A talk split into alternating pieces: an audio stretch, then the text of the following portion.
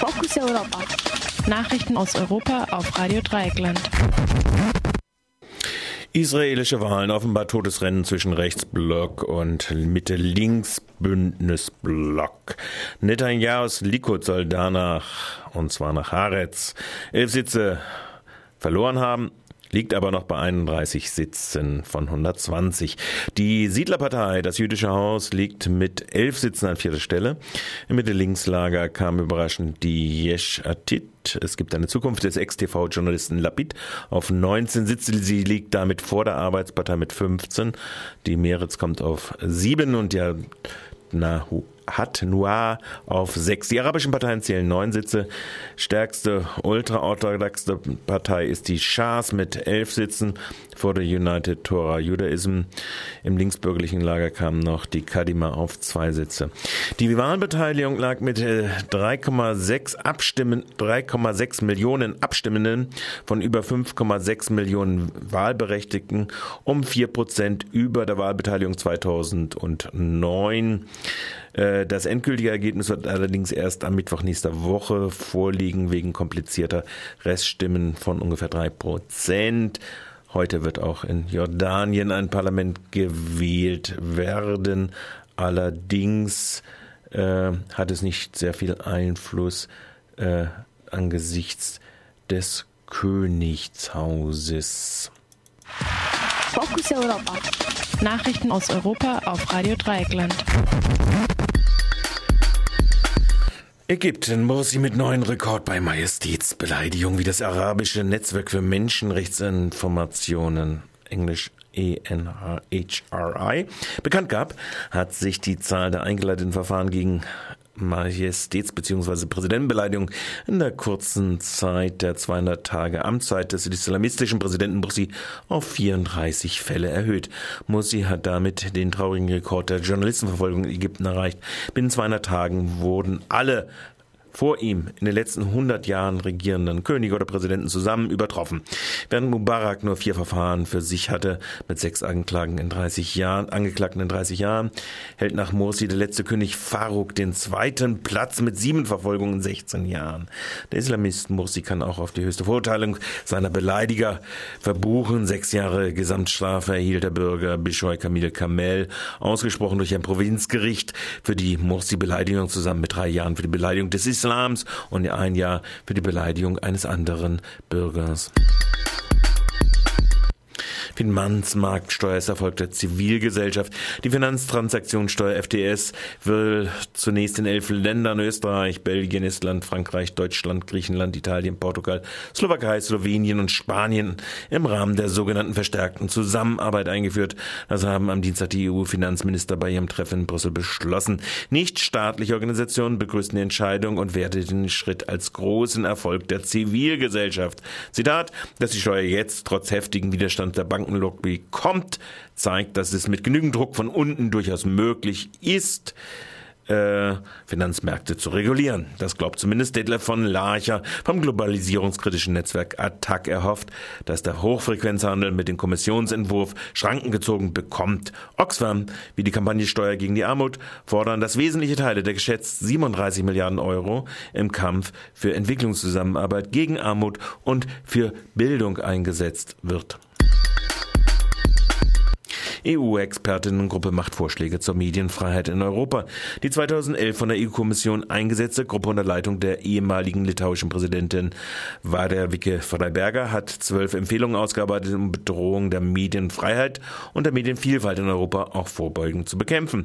Neben Selbstregulierung durch Medienorganisationen wie Journalisten und Räte soll sowohl die Netzneutralität wie die Informationswahrheit und Klarheit gestärkt werden.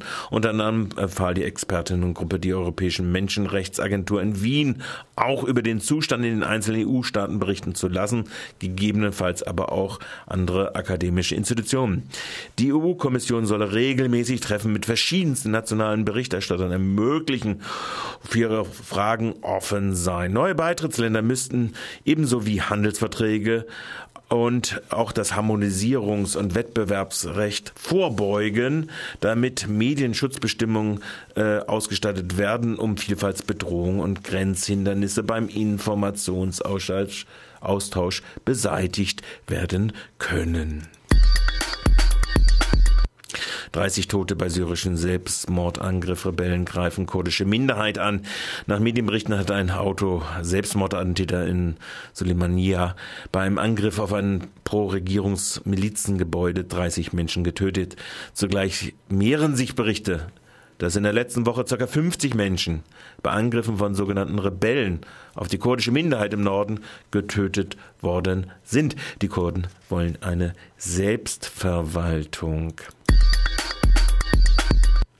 T-Mobiles Anti-Gewerkschaftspraxis in den USA. T-Mobile ist eine der größten Telekommunikationsgesellschaften der USA.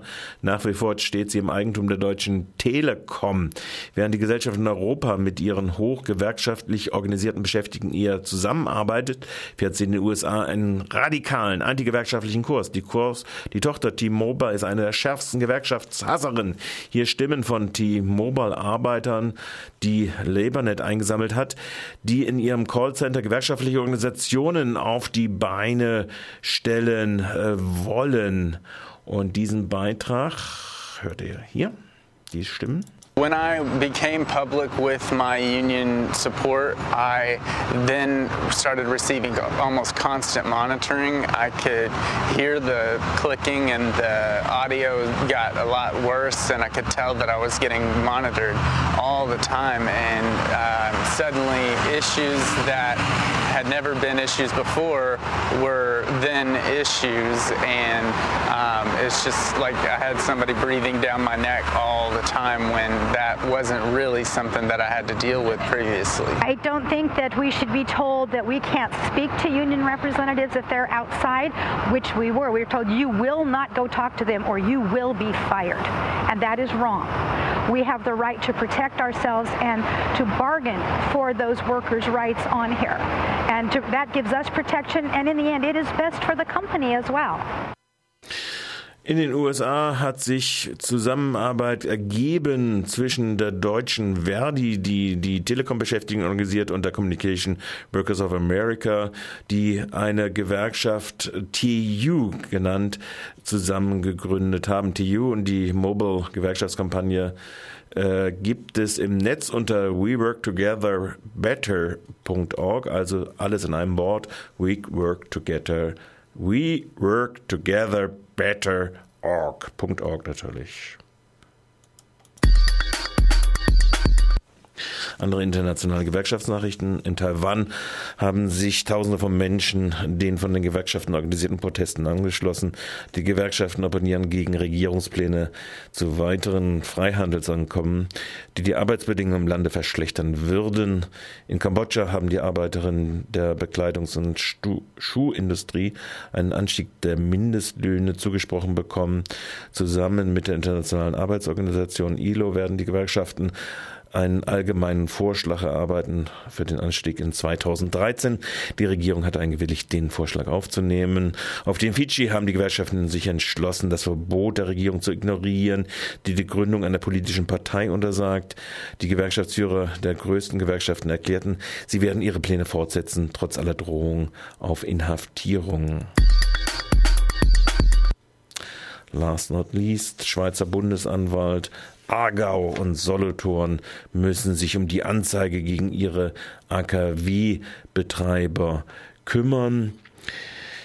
Die Delegation der vor vier Wochen eingerichteten, äh, eingereichten Strafanzeige der TRAS, des Trinationalen Aktionsschutzbündnisses und Greenpeace gegen die Mütter der AKWs in Leibstadt und Gösten wegen Verletzung bilanzrechtlicher Vorschriften und fehlender Nachweise der finanziellen Absicherung des Rückbaus und der Entsorgung ist nicht ohne Pikanterien, denn die Kantone sind selbst Miteigentümer der für zu big to fail deklarierten Stromwirtschaftskonzerne Axpo und Alp Peak. Die Gösten und Leibstadt betreiben die Kantone, kassieren von den Stromkonzernen jährlich eine hohe Dividende. Äh, im Fall der mangelnden Risikovorsorge müssen aber alle Gesamtschweizer Steuerbürger haften. Die Konzerne selbst berufen sich auf andere Standards als das Schweizer Obligationenrecht und dann die Unterschrift der allgemein berüchtigten Wirtschaftsprüfer von KPMG.